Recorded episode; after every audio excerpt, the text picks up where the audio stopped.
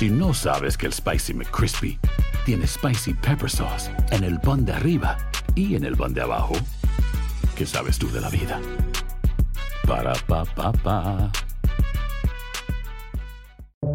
Buenos días, estas son las noticias en un minuto. Es miércoles 19 de enero, les saluda Rosette Oll. La Fiscalía de Nueva York dijo que la organización Trump, mediante prácticas fraudulentas, falseó repetidamente el valor de los activos ante bancos, aseguradoras y el Servicio de Impuestos Internos para obtener beneficios económicos.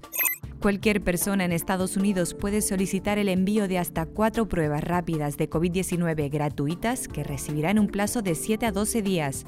También el gobierno repartirá 400 millones de mascarillas N95 gratuitas en farmacias y centros de salud.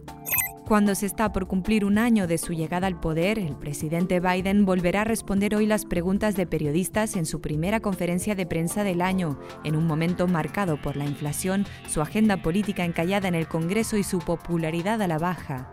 El secretario de Estado Anthony Blinken se reúne hoy con el gobierno de Ucrania, país al que llegó para tratar de rebajar las tensiones tras las fallidas conversaciones con representantes de Moscú.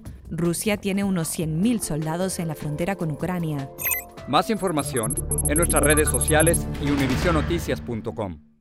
Aloha mamá. Sorry por responder hasta ahora. Estuve toda la tarde con mi unidad arreglando un helicóptero Black Hawk. Hawái es increíble.